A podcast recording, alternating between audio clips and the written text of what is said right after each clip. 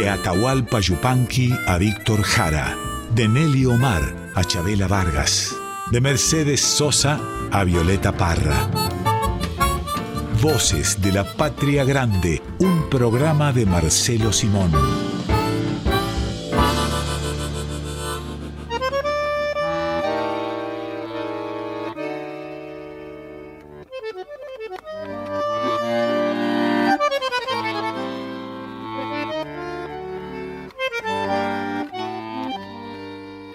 Bienvenidas, bienvenidos a Voces de la Patria Grande. Vamos a estar con ustedes hasta las 2 de la tarde por Radio Nacional Folclórica. Hoy con canciones inoxidables, inolvidables e irreemplazables. Eso es lo que nos propone Pedro Patzer. ¿Cómo estás, Marcelo?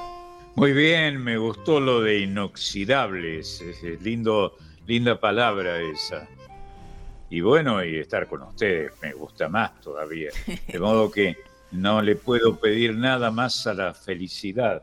Sí, se me ocurren algunas cosas, pero dejémosla de momento. Cuando estás tan adulón me da un poquito de miedo, Marcelo. Pero voy a confiar, voy a confiar. No, confía, confía. Vamos a ir con estas canciones que son clásicos o que son canciones que, que han tenido y tienen una fama muy importante, alto nivel de conocimiento. Bueno, ya veremos por dónde nos va a llevar este cancionero. Y vamos a comenzar con La Tempranera, de León Benarós y Carlos Guastavino. Sí, fue un, un capítulo muy importante en la historia del cancionero de autor, digamos, folclórico. Lindo ponerla en el aire. En este caso, la protagonista es una, es una tucumana que han sabido ser inspiradoras las tucumanas de muchas canciones de amor. Se me ocurre si llega a ser tucumana, por ejemplo. Ah, seguro, y de muchos piropos también. Son muy lindas las tucumanas, bueno, las argentinas son muy lindas. Vamos a, a escuchar la versión de La Tempranera del dúo Coplanacu. Muy lindo.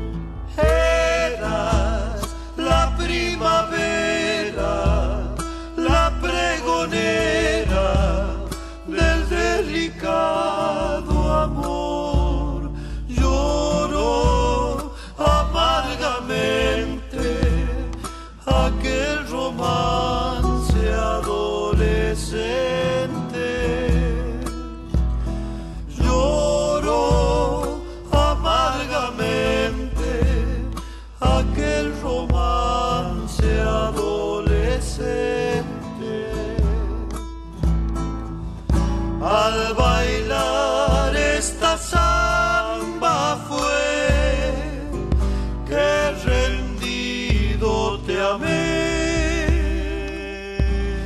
eras la tempranera de mis arrestos, prisionera mía, ya te sabía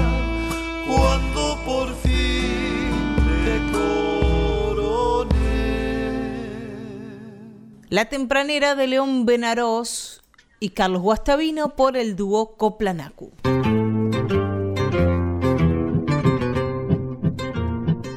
Y además de aparecer aquí canciones inoxidables, inolvidables, irreemplazables, como nos propone para, para esta, este mediodía de domingo Pedro Patzer, aparecen también duplas autorales y compositores y poetas que también son inoxidables, como es el caso del Cuchi Leguizamón y Manuel Castilla, porque vamos a, a meternos en el mundo de la samba de Lozano. Está bien, este, dos salteños dedicados a relevar un lugar encantador de Jujuy, Lozano.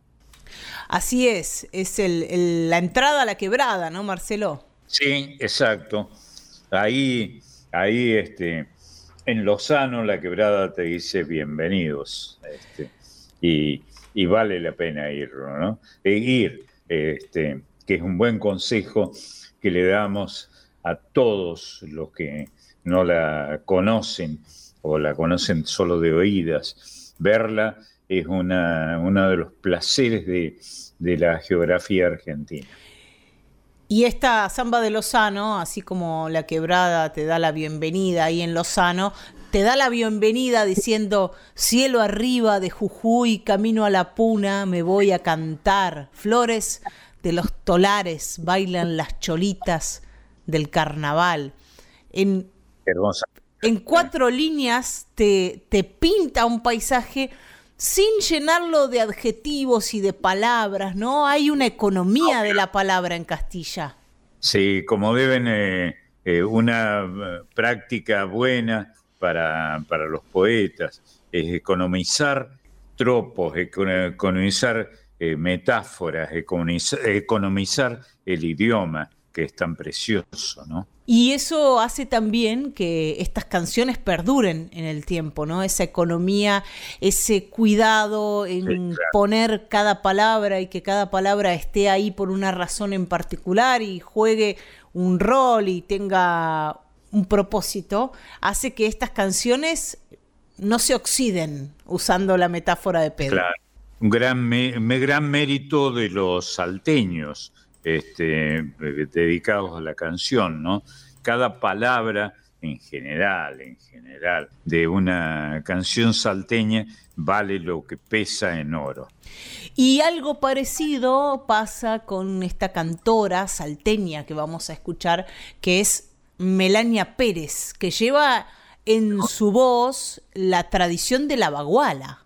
Sí, y un apellido ilustre que hay algún poeta también, Perecito le llamamos, este, que tiene ese apellido este, que honra, desde luego.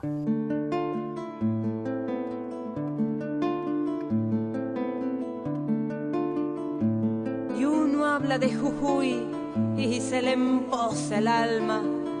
Allí donde el poeta echó a andar cielo arriba y se le enredó en el alma una niña Yolanda en ese Jujuy de los tolares, de donde viene la copla que dice, Jujuy le han puesto de nombre, debe ser cosa de Dios, que en el idioma del cielo, Jujuy se llama al amor.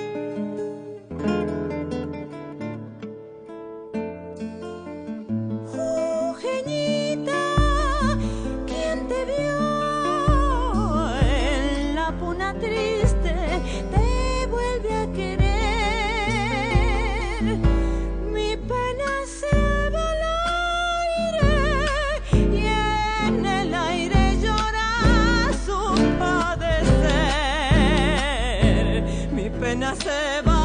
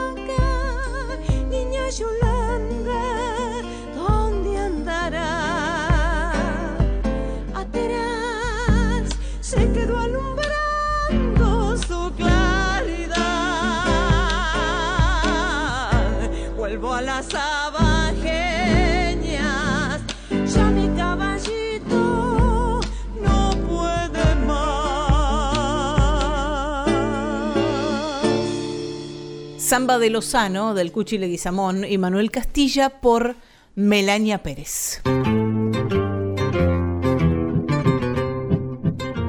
Y de Salta y Tucumán, que es donde anduvimos en las dos primeras canciones, La Tempranera y Samba de Lozano, nos vamos para, para el Neuquén, nos vamos para la Patagonia, porque allí Seguro. nos vamos a encontrar con el gran poeta y el gran autor de la Patagonia, que es, lo digo en presente porque su obra perdura, Marcelo Verbel y Sí, Amutú y. Soledad.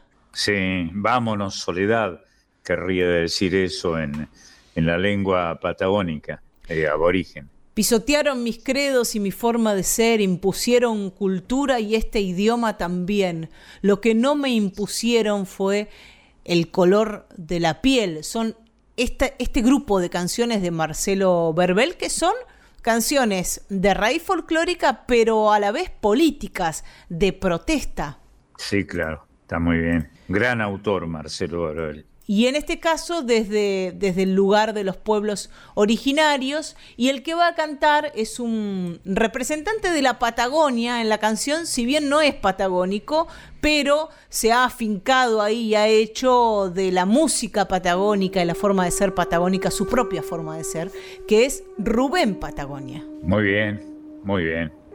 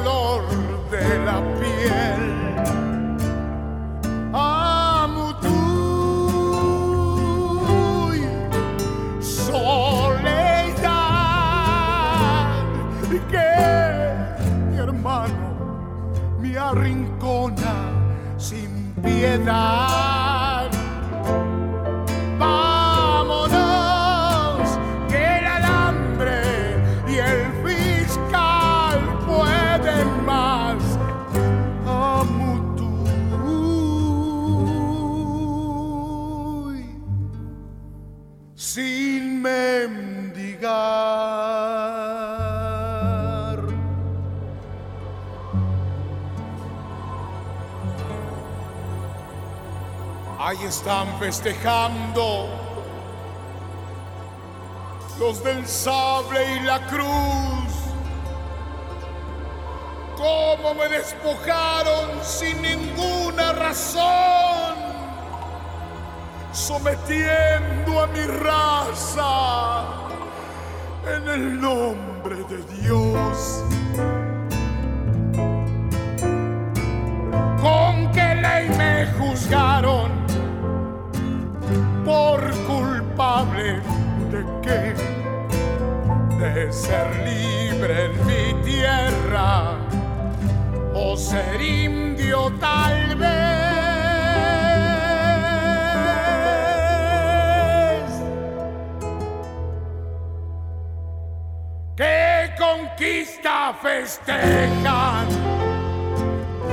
Que no puedo entender.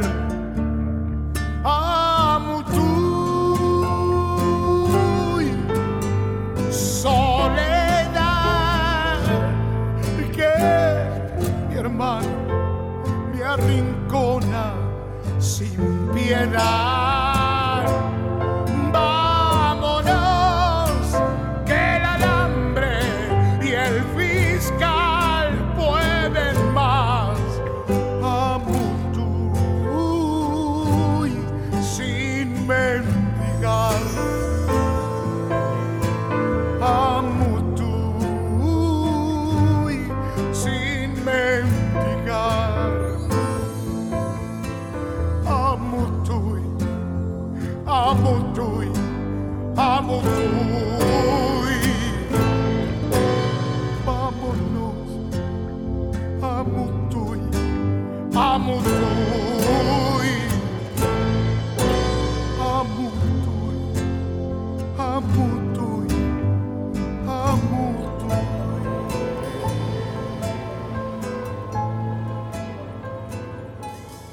Amutu y Soledad de Marcelo Verbel por Rubén Patagonia.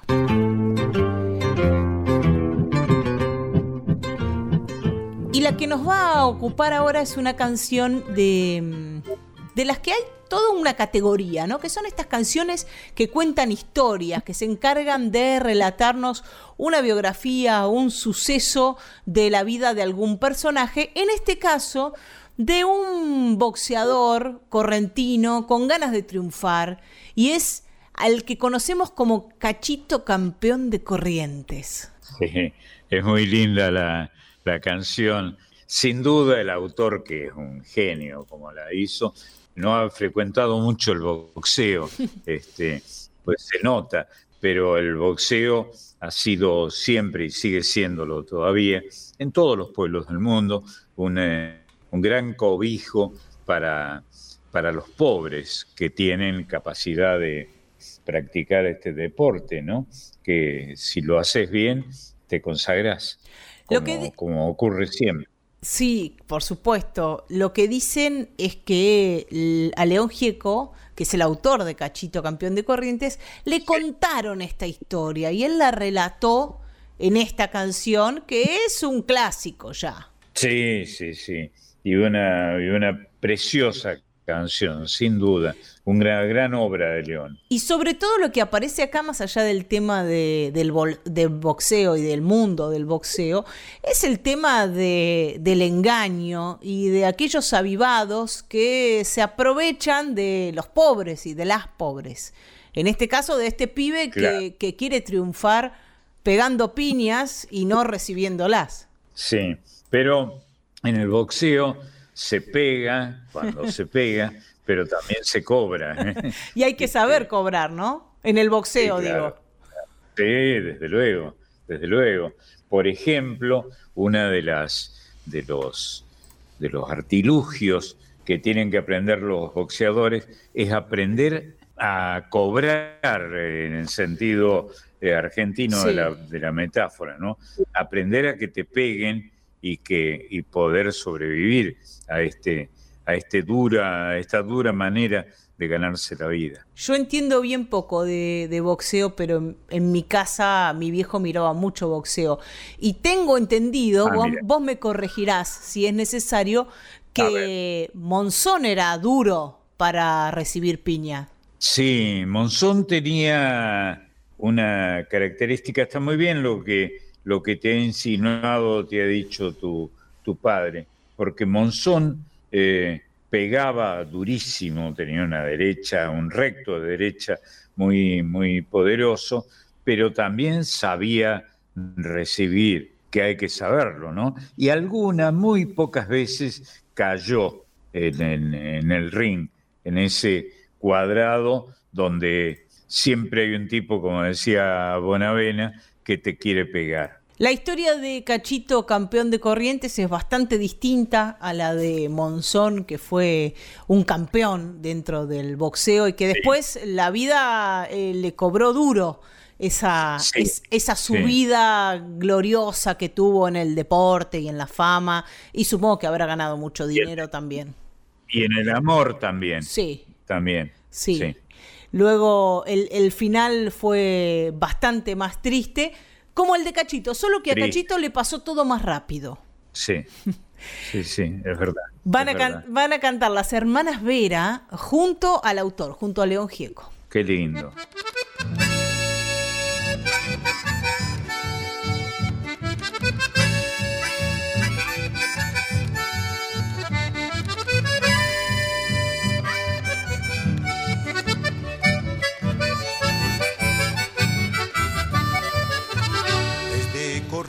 A Buenos Aires, un señor lo vino a buscar. Cuando estacionó su auto, vino el barrio a saludar. Chao, cachito, chao, vas a ser el campeón. Desde aquí te alentaremos por la televisión.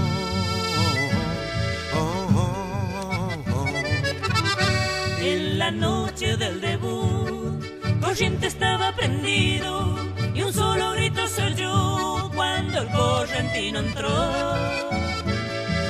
Vamos cachito, vamos, debe ser el campeón, desde aquí te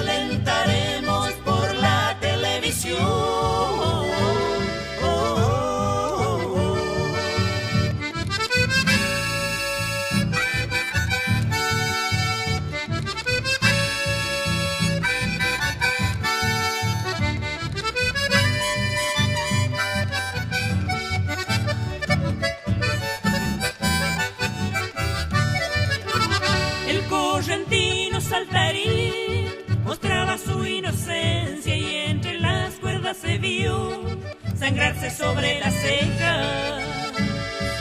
¿Qué pensará mi madre? Ay, ay, sí, ¿qué pensará? ¿Qué pensará mi barrio? Ay, ay, sí, ¿qué pensará?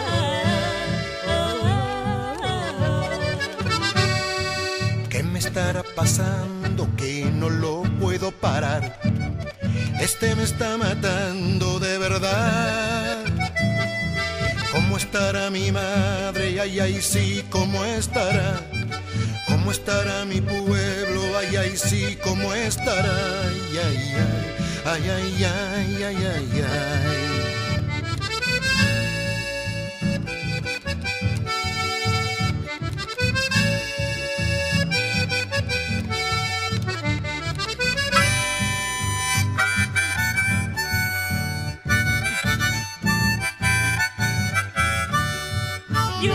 Corrientes llora la derrota de su campeón.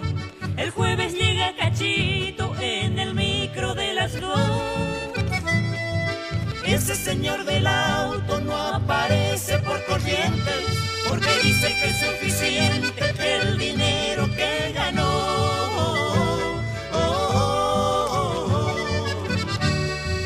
Ese señor del auto no aparece por Corrientes porque dice que es suficiente el dinero que ganó.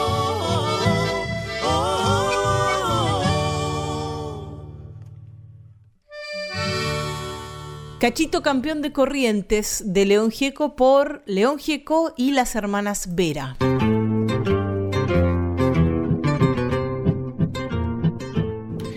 Seguimos en Voces de la Patria Grande hasta las 2 de la tarde, como cada domingo, compartiendo hoy canciones inoxidables, inolvidables, irreemplazables, como esta, que es una canción de esas que dan consejo. Facundo Cabral es el autor, que tiene varias de estas canciones, y esta tal vez sea la más famosa, que es Vuele Bajo. Sí, eh, bueno, este, era un predicador, el cantor era un predicador, ¿no? Y un eh, tipo que no podía ser más bueno, no podía ser más bueno, este, cantor extraordinario. Y quien va a cantar este clásico, este Vuele Bajo, que creo que todas y todos alguna partecita de esta canción nos sabemos cantar, es Sandra Mianovich.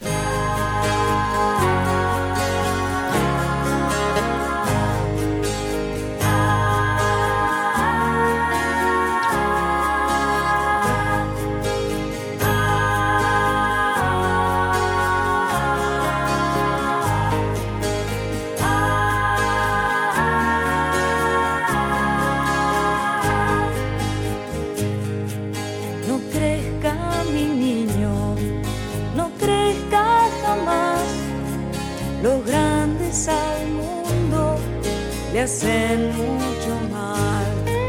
El hombre ambiciona cada día más y pierde el camino por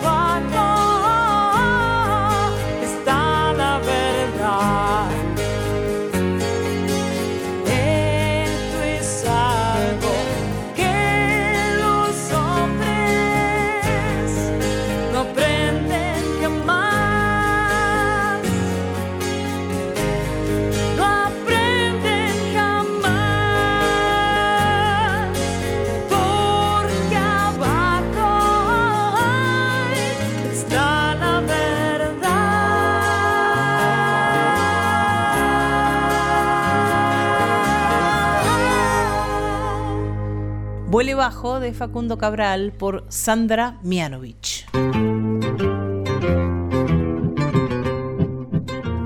Y esta es una canción que, cruza fronteras, porque quienes las la van a cantar son los Iyapu, allí desde Chile, esta agrupación legendaria de la música popular.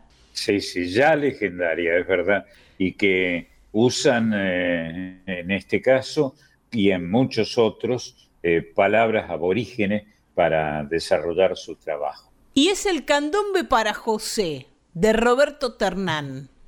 Qué lindo.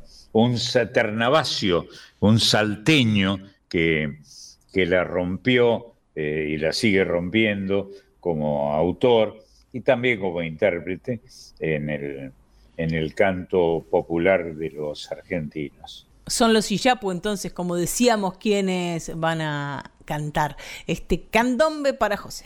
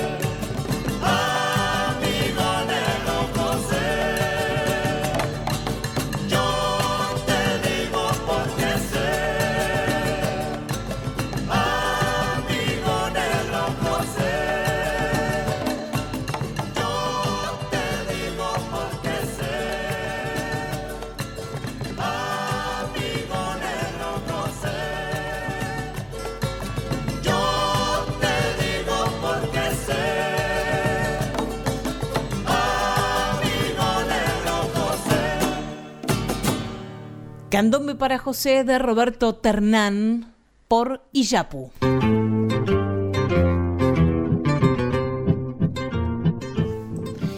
Y volviendo a Marcelo Verbel y volviendo a la música patagónica, y no solo a Marcelo Verbel, sino que también aparece aquí como coautor tu amigo Roque Martínez. Vamos a... Ah, cordobés. Sí. Y un muy buen autor, Roque. Vamos a meternos con ellos en, en el mundo de, de la llanura o de la inmensidad de la Patagonia, con este ¿A dónde te irás milonga? Qué lindo, qué linda obra, ¿eh? Qué linda obra. ¿Qué es esa capacidad que tiene la canción y los poetas y las poetas de tratar de igual a igual, en este caso un género musical, ¿a dónde te irás milonga? Y de poder preguntarle a la milonga cosas, porque supuestamente este es un género musical de esos reflexivos. Yo creo que la milonga nos puede explicar muchas cosas. Sí, por eso eh, es un, género que ha sido tomado por los buenos autores para decir con profundidad asuntos que, que acuden al alma, ¿no? Al discurso del alma, la milonga. Va a cantar Lucía Cerezani.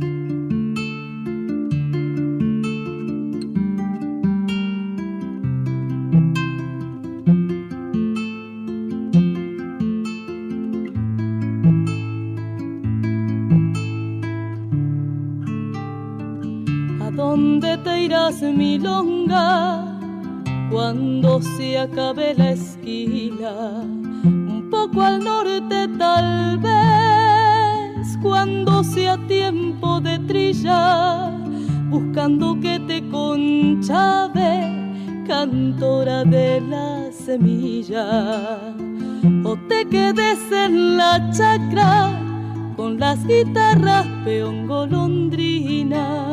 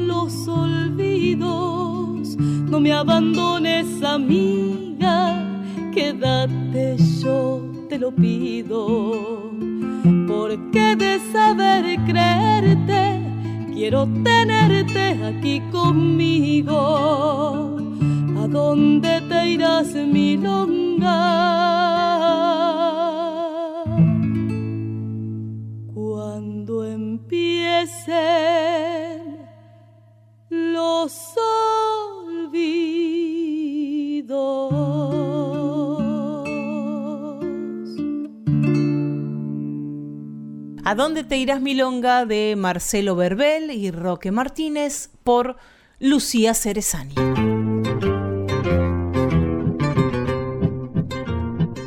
Y ahora nos vamos a ir a visitar parte de la obra de un coterráneo tuyo, quien supo ser tu amigo, que es el Chango Rodríguez, que no solo le cantó a Córdoba, sino que le cantó a Simoca también en este caso. Es verdad. Bueno, el Chango Rodríguez, que, tuvo una vida muy azarosa, fue muy andariego, muy, muy andariego. Y y esto lo llevó a recorrer distintos eh, eh, escenarios geográficos y distintas situaciones personales, ¿no? Algunas de las cuales le jugaron duro en su propia vida. Por eso pasó algunos años en la, en la cárcel, a raíz de un homicidio que lo tuvo a él como agresor. Esa es la, historia que él también supo romantizar en Luna Cautiva, porque el tipo estaba preso y, a, pesar de lo terrible de estar preso, compuso ahí Luna Cautiva. Claro, y él lo, lo explicaba con su lenguaje que era tan poético y tan sencillo, ¿no? Él veía la luna a través de los barrotes de la, de la celda que sigue habiendo en las cárceles barrotes.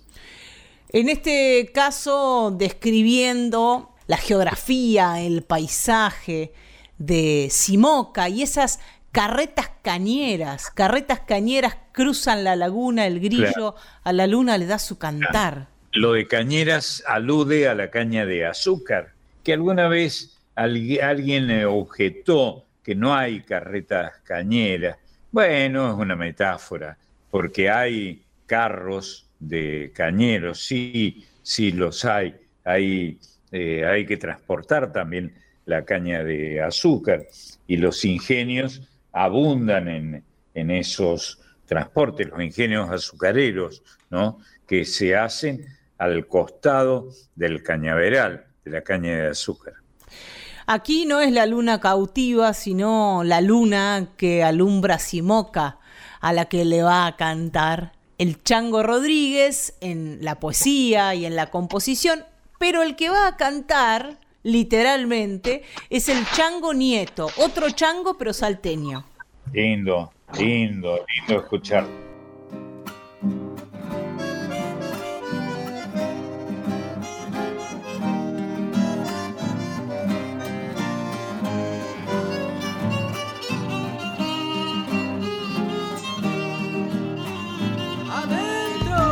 carretas cañeras cruzan la laguna, el grillo a la luna le da su cantar y en los valles retumba mi caja, canta con la zafra todo Tucumán. Y en los valles retumba mi caja, canta con la zafra todo Tucumán. La noche en sus ojos, la miel en su boca, yo traigo la copla del cañaveral, de la luna que alumbra en Simoca cuando se le antoja de noche alumbrar. De la luna que alumbra en Simoca cuando se le antoja de noche alumbrar. Yo le hablo a mi rancho, a los cañaverales, ojalita que ella pudiera escuchar cuando salga la luna en Simoca, con poquita cosa se ha de conformar. Cuando salga la luna en Simoca, con poquita cosa se ha de conformar.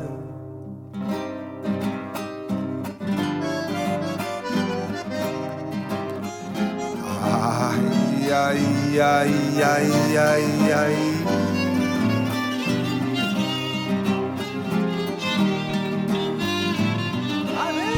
se van las carretas subiendo el camino, pensando en el ruido de su traquetear.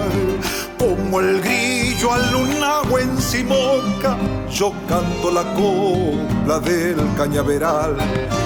Como el grillo al lunabo en Simoca, yo canto la copla del cañaveral. Amores de samba, cosecha la zafra, la niña se alaja para enamorar. Que tan solo un decir se me antoja, después de su boca nadita querrá que tan solo un decir se me antoja, después de su boca nadita querrá. Yo le hablo a mi rancho, a los cañaverales, ojalita que ella pudiera escuchar cuando salga la luna en Simoca, con poquita cosa se ha de conformar. Cuando salga la luna en Simoca, con poquita cosa se ha de conformar. Decimoca del Chango Rodríguez por El Chango Nieto.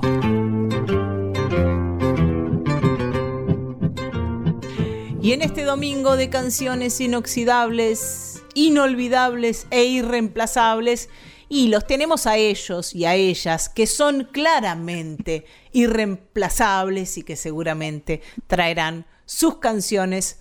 Hablo del piberío que llega con Marisa Ruibal. ¿Cómo andas, Mari? Qué lindo. ¿Cómo andan, Marce, Marian? Yo feliz. Siempre que a mí me dan la bienvenida, yo entro corriendo con los peques a divertirnos un ratito con ustedes en Voces de la Patria Grande. Lindo, lindo, Marisita. Bienvenida.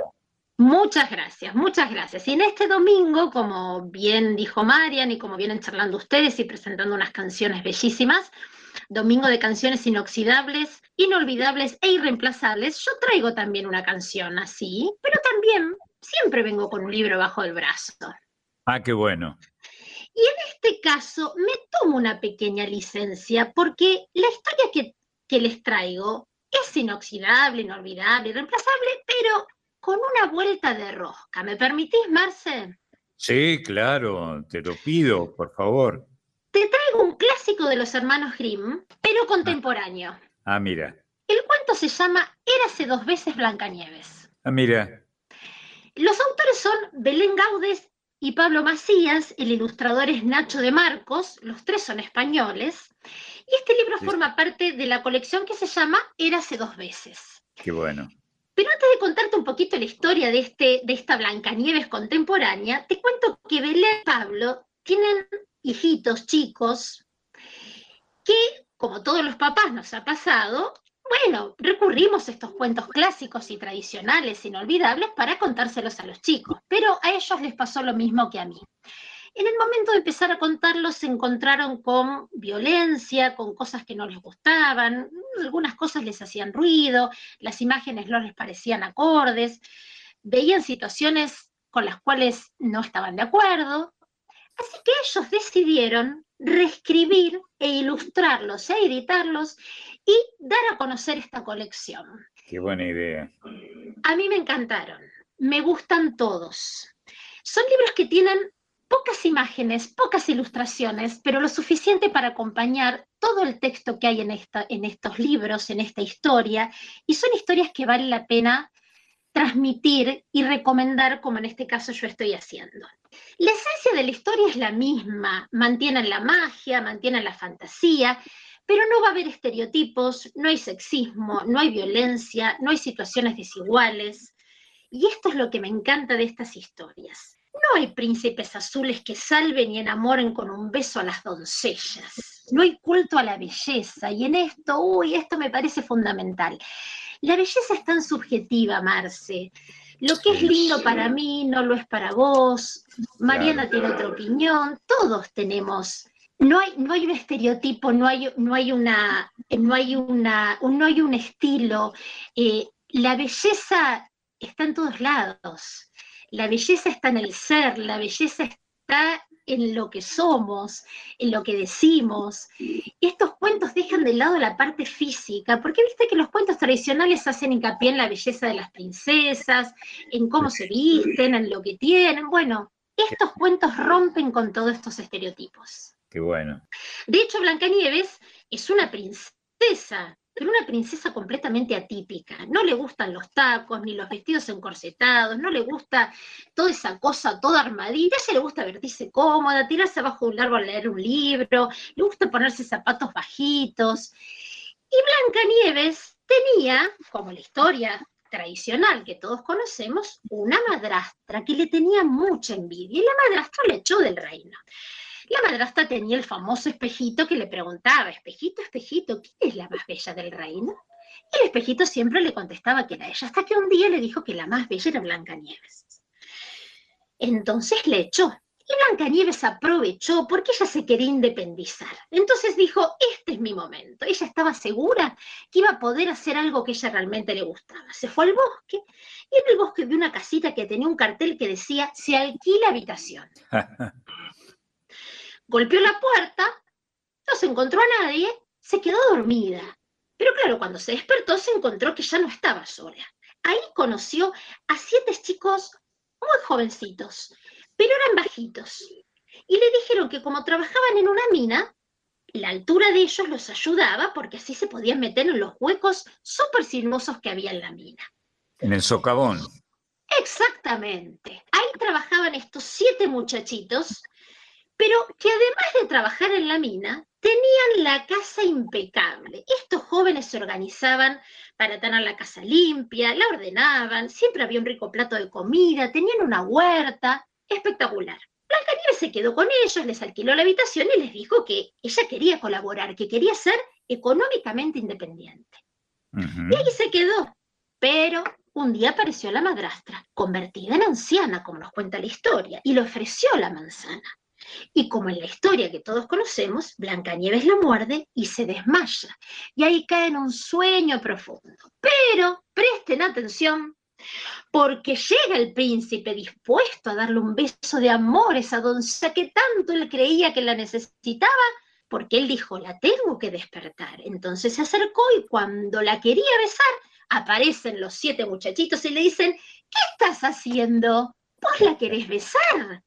¿Desde cuándo alguien besa a otra persona que está desmayada o dormida si ella no está diciendo que quiere que la beses?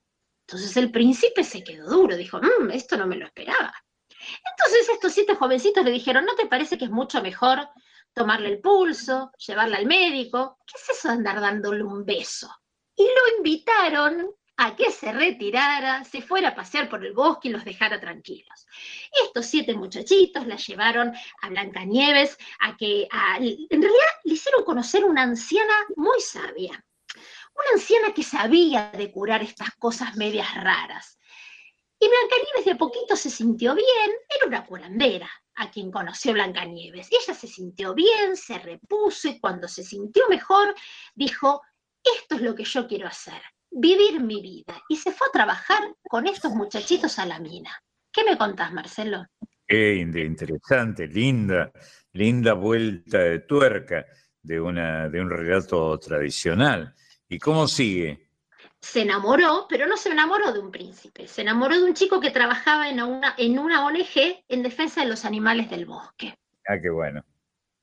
Así que ella eligió de quién enamorarse. Nadie la besó cuando ella estaba desmayada, se fue a trabajar, alquiló su habitación y vivió la vida como ella quería vivirla. Amo estas historias. Todos nosotros podemos reinventar estos cuentos que nosotros conocemos. Está bueno buscarle la vuelta para sentirnos cómodos con esas historias tan antiguas, tan tradicionales, pero que de verdad hacen mucho ruido. Así que los invito, busquen esta colección, Érase dos veces, los cuentos terminan y colorín colorado, esta nueva versión del cuento se ha terminado. La van a disfrutar.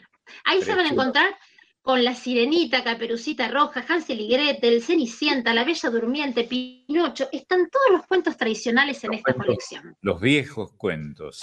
Los viejos cuentos, los viejos cuentos, pero me quedo con estos contemporáneos, debo confesar seguro, seguro. Bueno, y me este voy, me voy con una canción, Marce. Eh, a ver. Me imagino que si estamos hablando de canciones inoxidables, inolvidables, irreemplazables, creo que vos te imaginás que yo le elegía a la gran Mariana Walsh. Eh, claro, la más grande creadora de la literatura llamada infantil. que yo creo que no es infantil. No es infantil. No, comparto con vos porque vos fíjate que si fuera solamente infantil, no estaríamos, primero no estaríamos hablando de ella como hablamos siempre en todos los programas en Voces de la Patria Grande. y trasciende generaciones. Es verdad. Eh, los, los que fuimos chiquitos nos transformamos en padres y como padres hemos transmitido también el legado de Mariela Walsh. Hablo en primera persona, pero creo que en mí se van a sentir identificados un montón de papás y de abuelos también. Sí, sí, todos, todos, hasta los perdularios como el que te habla. Este, tengo una admiración sin límites por María Elena Walsh, una gran escritora, discípula de Juan Ramón Jiménez. Exactamente. Y busqué canciones y, no, y tuve que, tuve que quedarme con ella, tuve que quedarme con la gran María Elena, pero no la va a interpretar ella. La canción que elegí ah. es El Reino del Revés. Ah, sí, preciosa.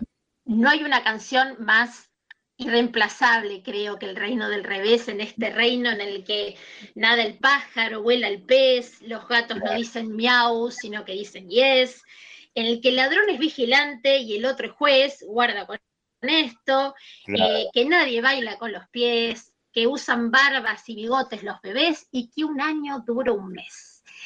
Con este reino del revés, que lo disfruto porque siento que cada vez que la escucho, digo, les habla a los chicos y les habla a los grandes también. En las canciones deja tantos mensajes María Elena que por eso es lo que fue y va a seguir siéndolo, por eso hablo en estos tiempos verbales. Pero elegí la voz de Elena Rogers y la música de Scalandrum. Ah, muy bien. Está bien. Este, este maravilloso sexteto eh, con la dirección de Pipi Piazzola.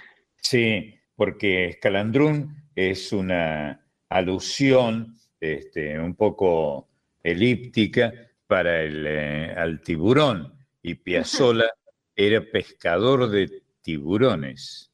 Le gustaba, le gustaba ese, ese oficio, ¿no? Pescar tiburones, que no sé cómo se hace. Y Pipi Piazzola bueno, eh, dirige maravillosamente este sexteto que es un lujo escucharlo, pero obviamente van a escuchar un sonido original, un sonido innovador, una canción tan tradicional como El Reino del Revés y tan conocida, con la bella voz de Elena Rogers.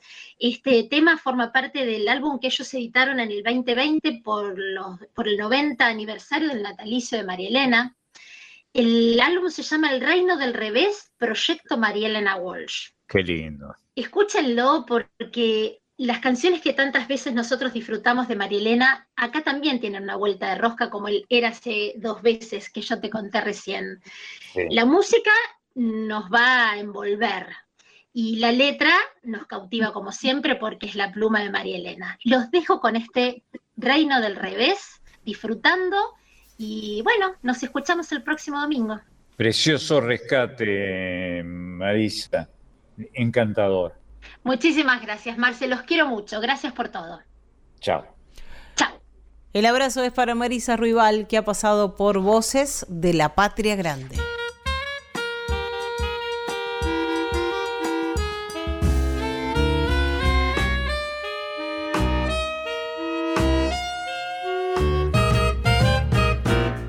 Me dijeron que en el reino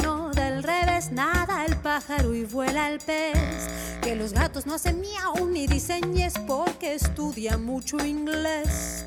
Vamos a ver cómo es el reino del revés. Vamos a ver cómo es el reino del revés. Me dijeron que en el reino del revés nadie baila con los pies. Que un ladrón es vigilante y otro es juez y que dos y dos son tres. Vamos a ver.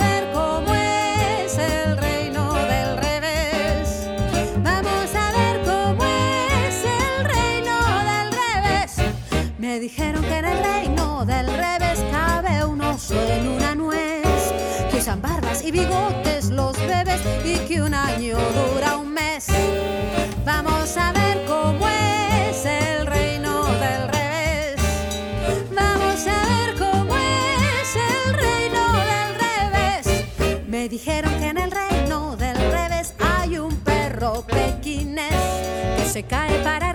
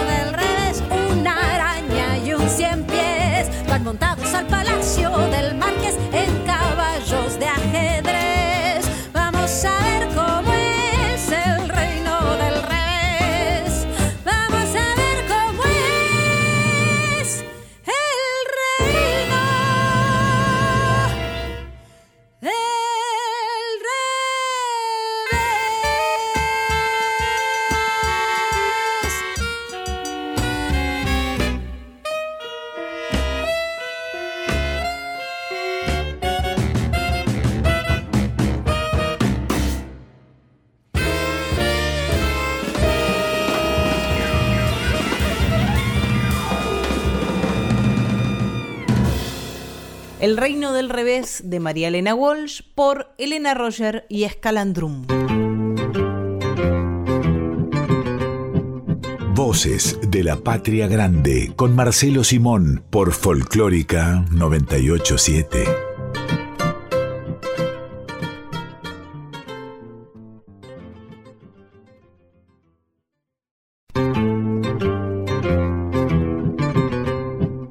Voces de la Patria Grande con Marcelo Simón por Folclórica 987.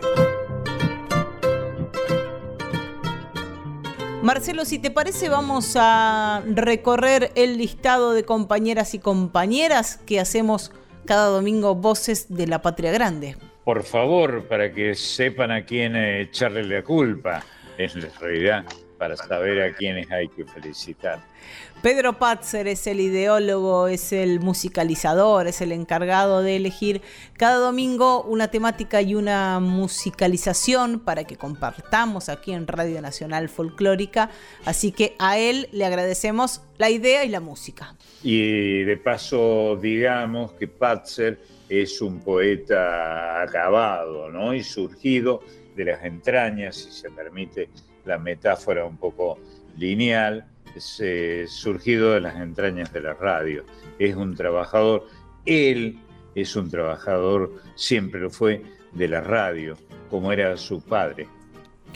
Marisa Ruibal es la productora de este programa y además recién la escucharon ustedes con la columna de las infancias, momento que nos trae cada domingo. La Colomerino, hoy ausente con aviso, cada domingo nos trae la columna Folk Fatal sobre mujeres y feminismos en Argentina y América Latina, pero para reencontrarnos con la Colo vamos a tener que esperar al domingo que viene. Eh, sí, le decimos la Colo por obvias razones. Es colorada, este, es pelirroja. Y por otro lado tenemos nuestro equipo artístico técnico. Por un lado, el Tano Salvatori, que es quien se encarga de editar este programa para que cada domingo ustedes lo puedan compartir en casa. Programa que Sí. hacemos la salvedad, va grabado. Por lo tanto, si quieren comunicarse con Voces de la Patria Grande, lo pueden hacer a través de las redes sociales. Estamos en Facebook e Instagram. Ahí podemos compartir los comentarios que quieran y además siempre aparece algún material extra que tiene que ver con, con este programa. Y por último está el consultor permanente de Voces de la Patria Grande, que es Máximo Vargas. Seguro, un gran eh, creador de estilos en la radio.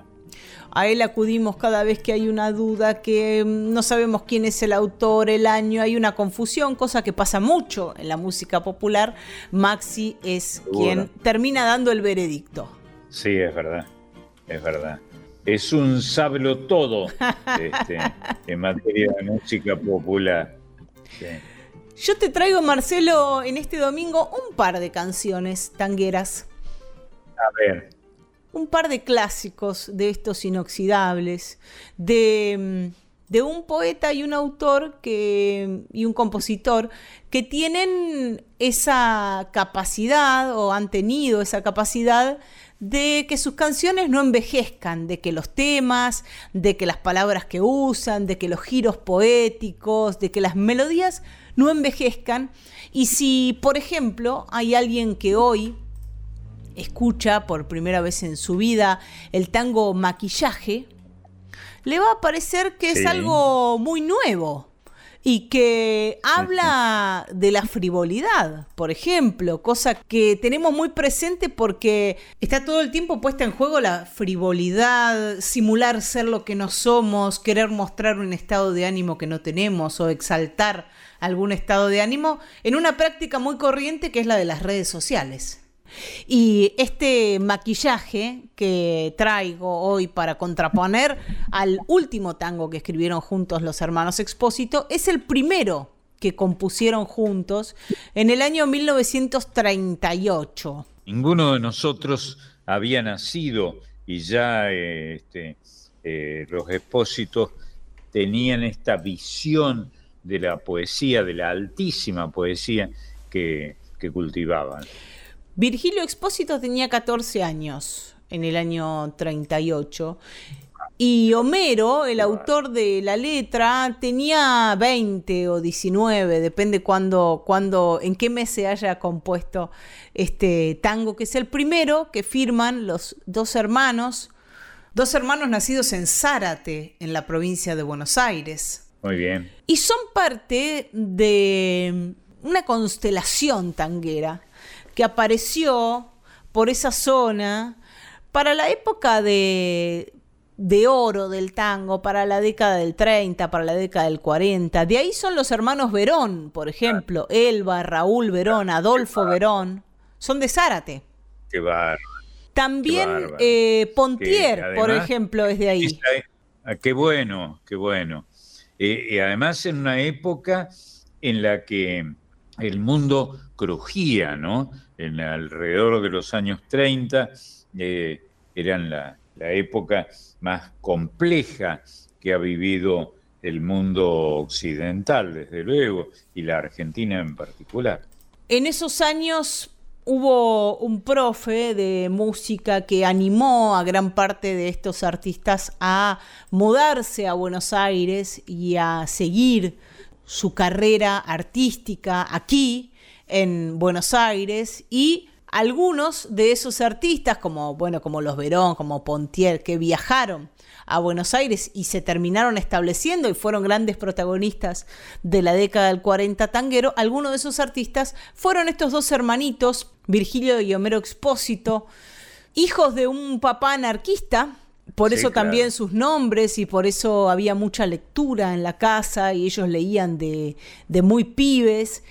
Y ese papá anarquista que tenían, bueno, como parte de la ideología, una gran valoración por la educación, por las letras, por la literatura, por la formación, les hacía escribir un soneto por día. Ah, ah, qué lindo.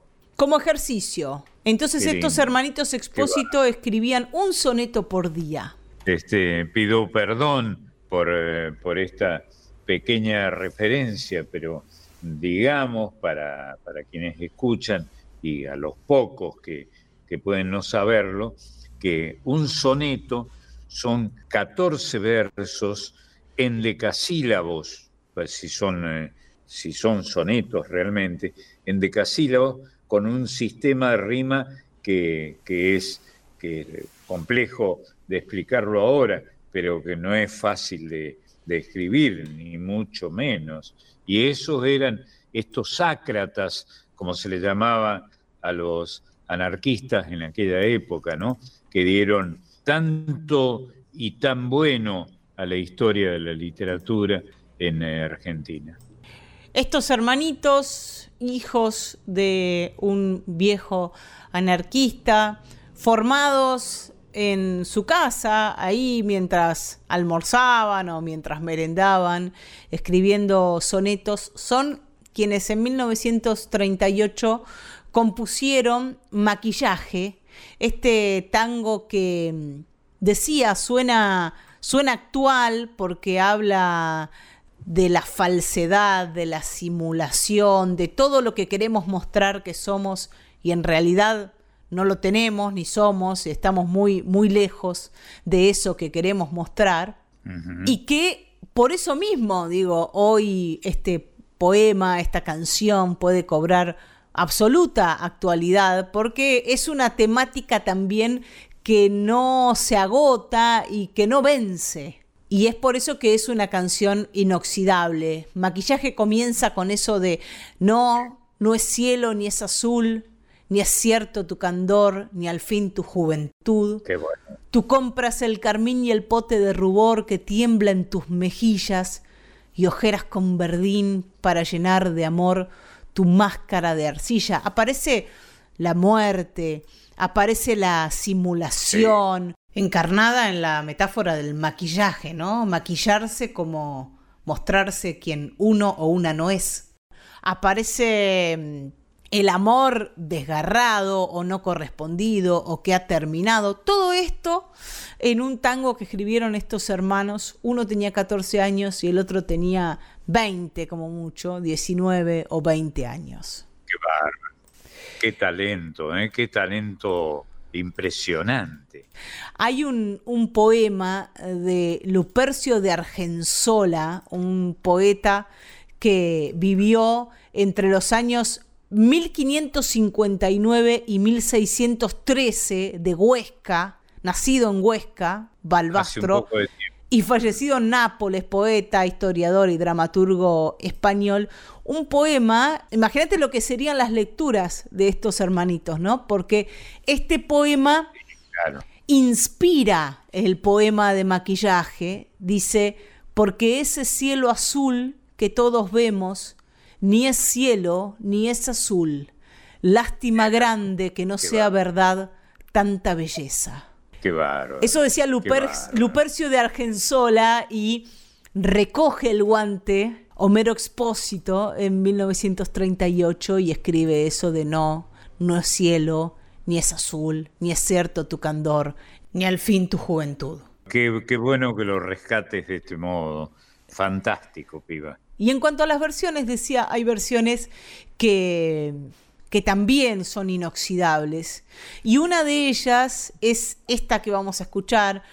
Hay muchas versiones de maquillaje, y hay muchas versiones de los tangos de, los, de los hermanos Expósito, eh, ni que hablar Naranjo en Flor, por ejemplo. Sí, claro. Pero vamos a compartir la versión de maquillaje que grabó Adriana Varela junto a Virgilio Expósito en el año 1993.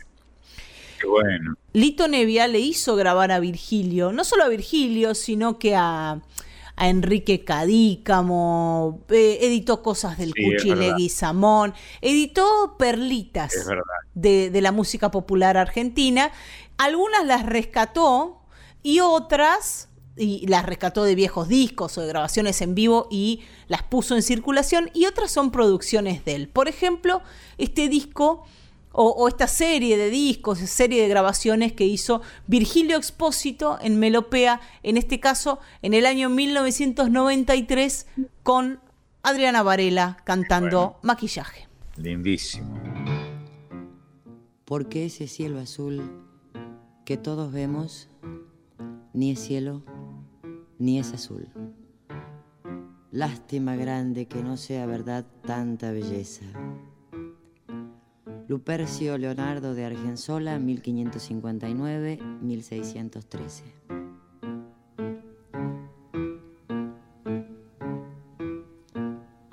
No, ni es cielo, ni es azul ni es cierto tu candor, ni al fin tu juventud. Tú compras el carmín y el pote de rubor que tiembla en tus mejillas y ojeras con verdín para llenar de amor tu máscara de arcilla.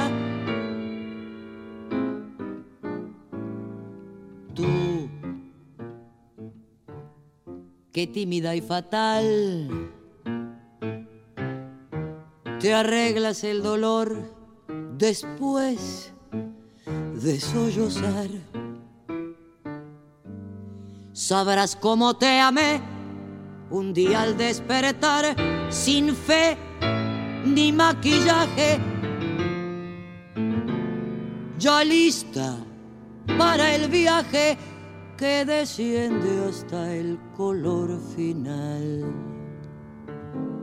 Mentira, que son mentiras tu virtud, tu amor y tu bondad, y al fin tu juventud mentira.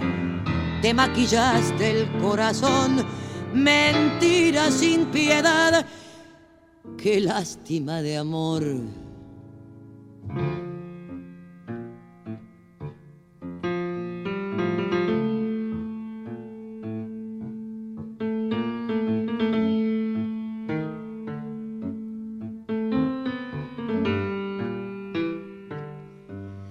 Compras el carmín y el pote de rubor que tiembla en tus mejillas y ojeras con verdín para llenar de amor tu máscara de arcilla. Tú, qué tímida y fatal, te arreglas el dolor después de sollozar. Sabrás cómo te amé un día al despertar sin fe ni maquillaje, ya lista para el viaje que desciende hasta el color final.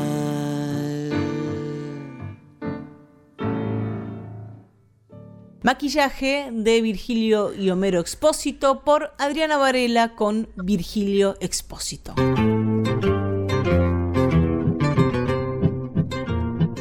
Y de la primera canción que compusieron estos hermanitos Expósito, quiero que vayamos a la última.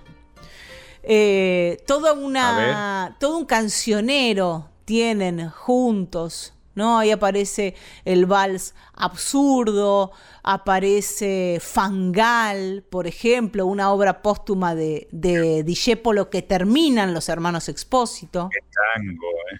Qué tango, impresionante. Naranjo en Flor, que ya nombrábamos. Vete de mí, el bolero, que tiene más de 400 versiones en todo el mundo. Sí, porque creo, no sé qué opinás vos, pero creo que hay en algunos enfoques algún parentesco entre el tango y el bolero, ¿no? Creo que dramáticamente se asocian en algún costado. Sobre todo en las temáticas, ¿no? En alguna, algunas temáticas amorosas, desgarradoras de un tipo de tango, ¿no? Sí, y un tipo de bolero. Sí, de acuerdo. Bueno, también son autores de Piti Piti. Ajá, qué curioso. El éxito de Billy Cafaro, porque.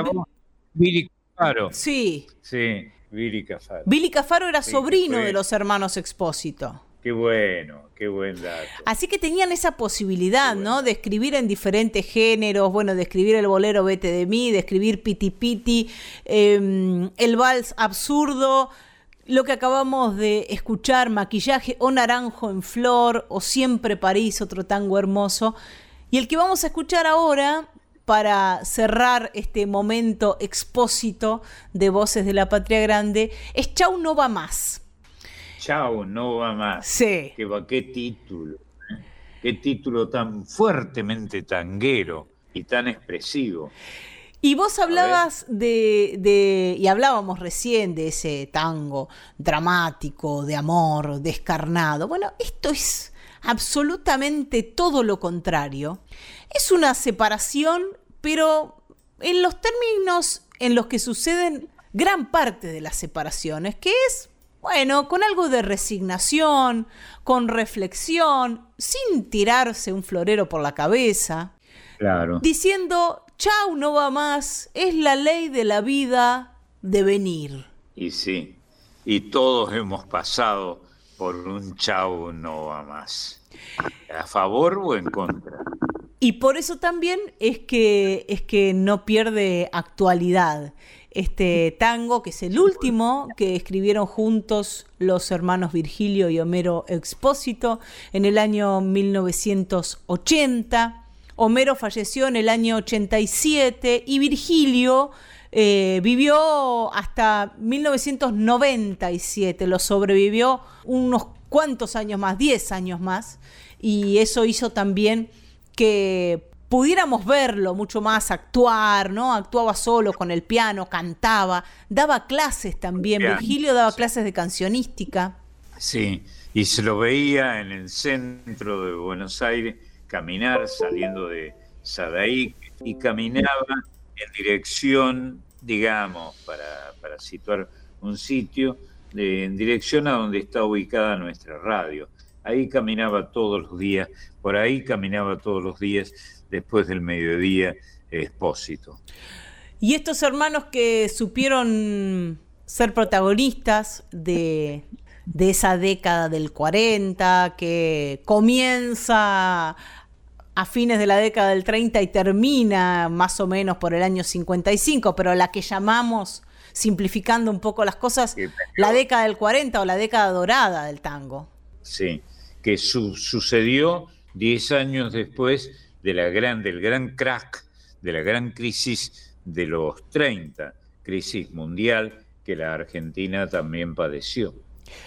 En 1980 estos hermanos componían su último tango juntos que se llama Chau no va más. Y tal vez en la forma en que está encarado y, y la forma original en que está encarada esta separación haga que digo separación porque es la temática del tango, habla de una separación amorosa, haga que este tango sea inoxidable y que podamos ponerlo bajo la lupa de, de las cuestiones de género que hoy están tan en boga y que pase, y que pase ese filtro, y que no tenga eh, ni frases absolutamente machistas, bueno, tal vez alguna o alguno le puede parecer machista alguna cosa de este tango, pero yo me animaría a decir que pasa totalmente el testeo de género, este Chau no va más. Seguro. El que va a cantar es el que hizo la, la gran versión de Chau no va más, por lo menos así lo veo yo, diría. no me sale. Nimo. Nimo, ahí está. Por lo menos así lo veo yo, diría Nimo. Eh, es el polaco Goyeneche junto a Atilio Stampone. Qué gran. Sí, que junta preciosa además ¿eh? esa, para ¿no? este tipo de tango. Sí, sí, sí. Ellos van a hacer Chau, no va más.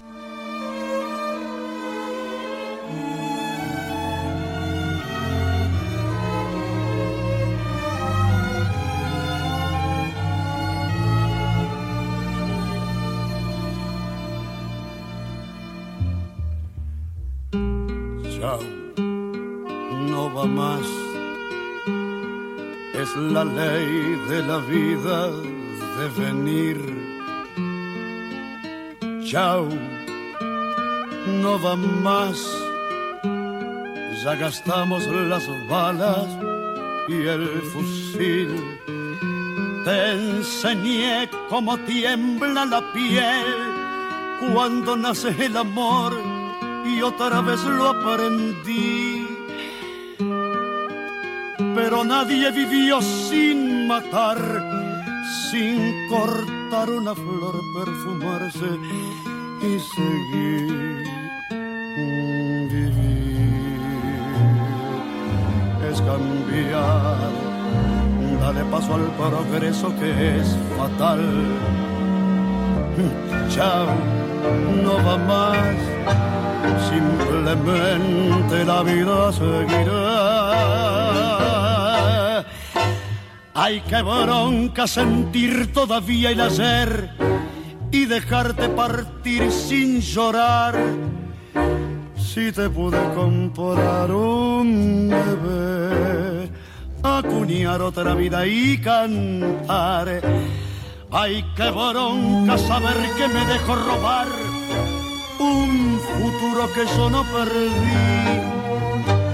Pero nada regresa, el ayer tener que seguir. Tómalo con calma, esto es dialéctica pura, te volverá a pasar tantas veces en la vida. Y yo decía, ¿te acordás? Empezar a pintar todos los días sobre el paisaje muerto del pasado y lograr cada vez que necesite nueva música nueva, el nuevo piano. Vos ya podés elegir el piano, crear la música nueva de una nueva vida y vivirla intensamente hasta equivocarte otra vez y luego volver a empezar y volver a equivocarte, pero siempre vivir, vivir intensamente, porque sabes que es vivir. Mm, vivir es cambiar. En cualquier foto vieja lo verás. Chao, no va más. Dale un tiro al pasado y empezar. Si lo nuestro no fue ni ganar ni perder, fue tan solo la vida no más y el intento de un casi bebé debe siempre volverse a intentar. Sé que es duro matar por la espalda el amor tener otra piel donde ir, pero dale, la vida está en flor, tener que seguir.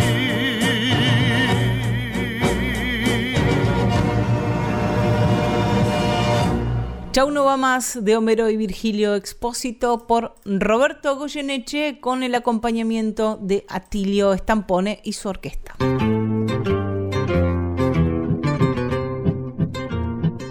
Nos vamos a ir para Cuyo, Marcelo. No hemos estado ahí en Ah, Cuyo en este domingo.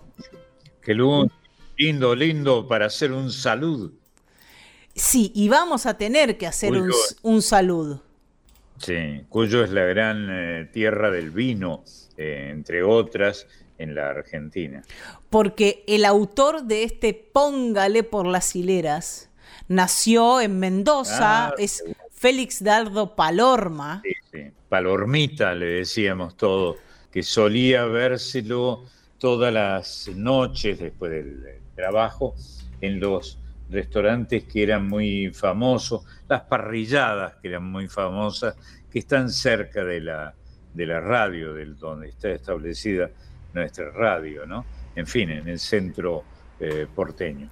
Y si hablamos de las hileras, quiere decir que hay vides, que hay una plantación de uva para hacer vino. Las hileras son las hileras de racimos, las hileras de plantas de vides que, que hay en, en Cuyo, especialmente en Mendoza, aunque no es la, es la única provincia vitivinícola en la Argentina, pero Mendoza es la superior, la más grande. Y aquí los cantores, por lo menos uno de los cantores seguro, el Tilín Orozco, es productor de vinos, porque va a cantar el dúo Orozco Barrientos. Ah, qué lindo, qué lindo. Sí, sabe todo sobre vinos, Orozco.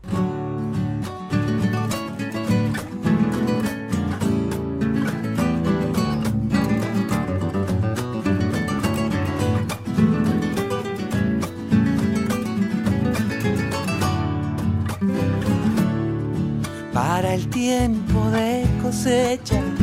Qué lindo se pone el pago para el tiempo de cosecha. Qué lindo se pone el pago. Hay un brillo de chapecas en los ojos del paisano. Hay un brillo de chapecas en los ojos del paisano.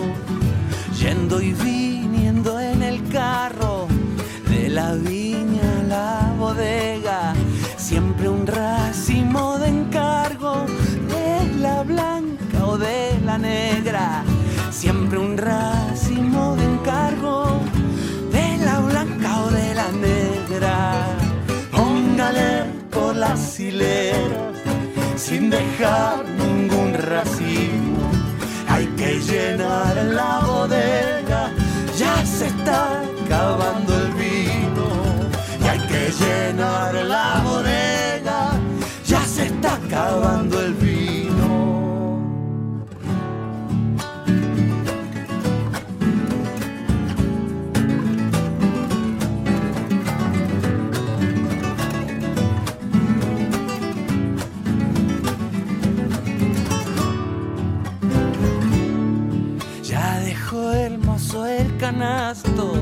Ella deja la tijera, ya dejó el mozo el canasto, ella deja la tijera y ensayan como jugando una cueca en las hileras.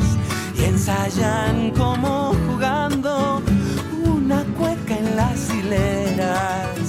Y a la noche a cielo abierto hay mil cantos lugareños y entre coplas un vinito que se llama Espulga Sueños.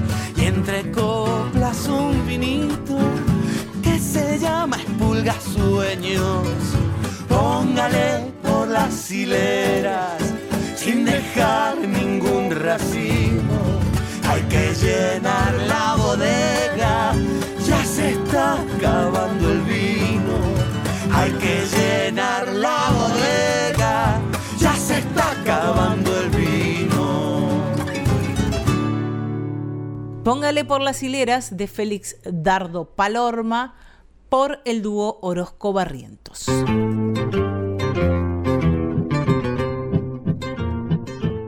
Y este es un clásico inoxidable también, como dice Pedro en este domingo, en la voz de su autor. Se trata de José Larralde, un hombre también que tiene un predicamento en sus canciones, que da consejos, que hace canciones donde se planta, podríamos decir políticamente, no partidariamente, pero sí políticamente. Sí, claro. Un gran autor, gran autor con una cantidad impresionante de seguidores que lo acompañan desde sus primeras actuaciones. Y en este caso vamos a conocer la historia del Tamayo, ese que alguna vez tuvo ah. pilcha y otra vez tuvo caballo. Sí, y parece que existió efectivamente ese personaje y el, el intérprete daba y autor en este caso, daba razones Vamos a encontrarnos con el Tamayo y con José Larralde.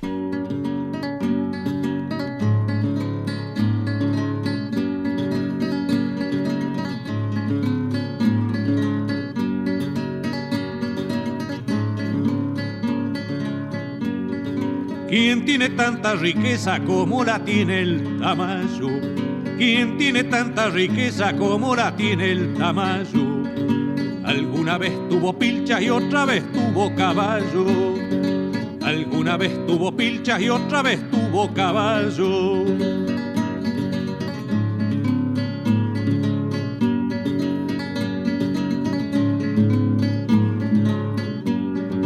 Alguna vez galopió contra el viento y como un rayo. Alguna vez galopió contra el viento y como un rayo la tropa se fue en camión y el camión le echó un soslayo. La tropa se fue en camión y el camión le echó un soslayo.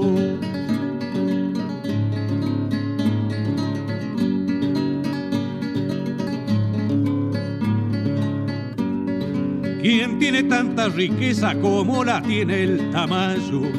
¿Quién tiene tanta riqueza como la tiene el Tamayo? Chupa flaca sin tabaco y una historia en cada callo. Chupa flaca sin tabaco y una historia en cada callo.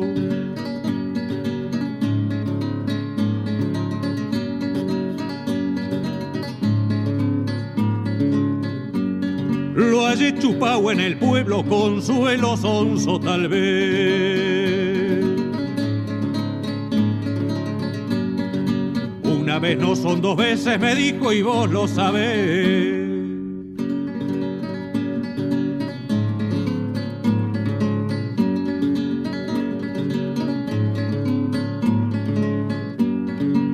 Guardar patacones si el saco tiene un agujero?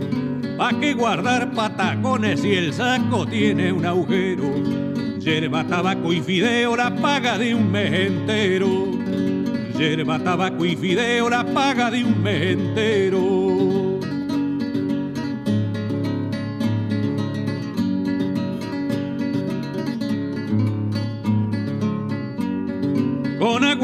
Y cuchillo la nutria deja su real. Con agua, trampa y cuchillo la nutria deja su real. Mejor que el winche es el perro y le llaman animal. Mejor que el winche es el perro y le llaman animal.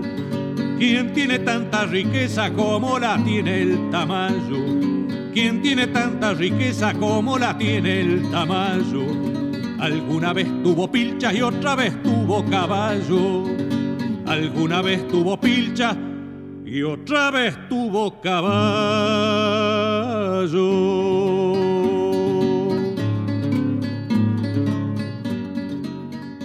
El Tamayo de y por José Larralde.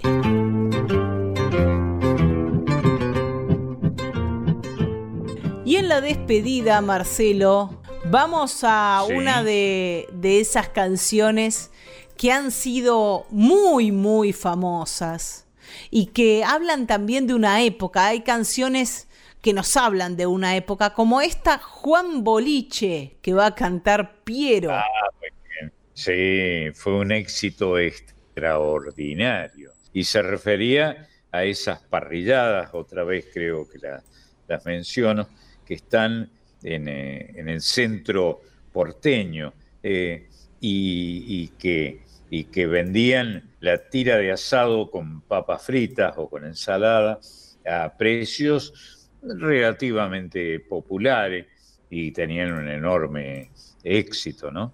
Está bien. Cosa que ya no sucede. Si nos vamos a sentar a comer afuera, ya no sucede. No, no, no. Pero eh, hubo una época en que sí, cuando la parrillada era más o menos acomodada en precios para los argentinos. Este Juan Boliche anda medio tirado, dice, a veces se lamenta, apenas me pago el vino, yo nunca puedo invitar, dice este Juan Boliche que nos trae Piero en la despedida de Voces de la Patria Grande de este domingo, porque el domingo que viene nos volvemos a encontrar. Muy bueno. Gracias, piba. Felicitaciones. Hermoso programa. Un abrazo, Marcelo. Un abrazo.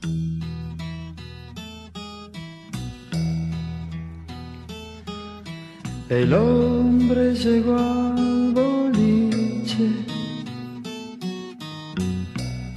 su ginebra se pidió, la miró bajar despacio,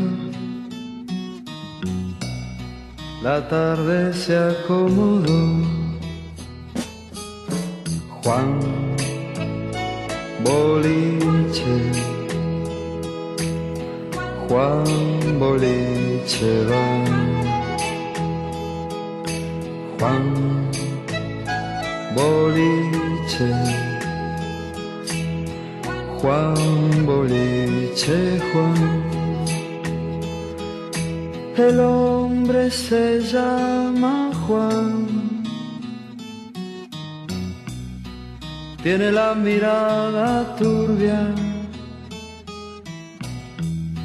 siempre va muy inclinado,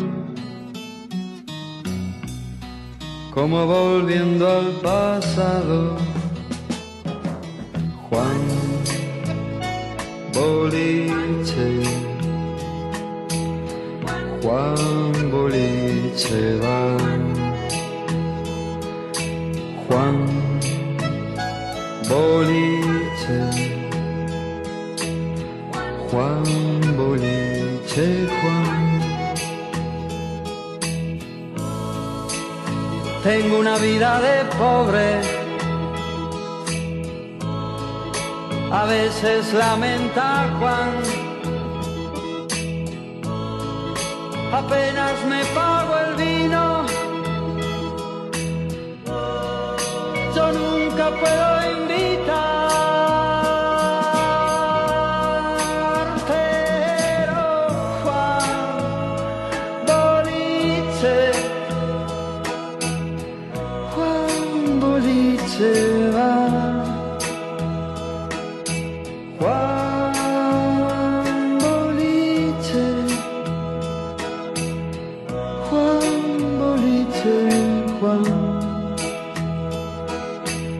tengo la vida vieja.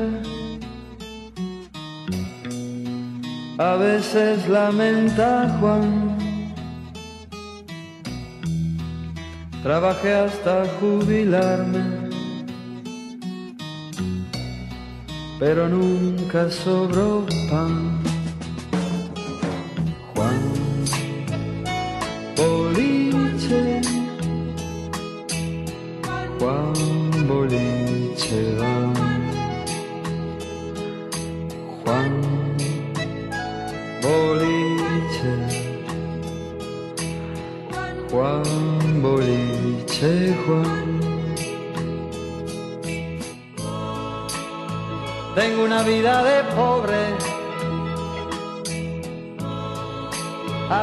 Veces lamenta Juan. Apenas me pago el vino. Yo nunca puedo invitar.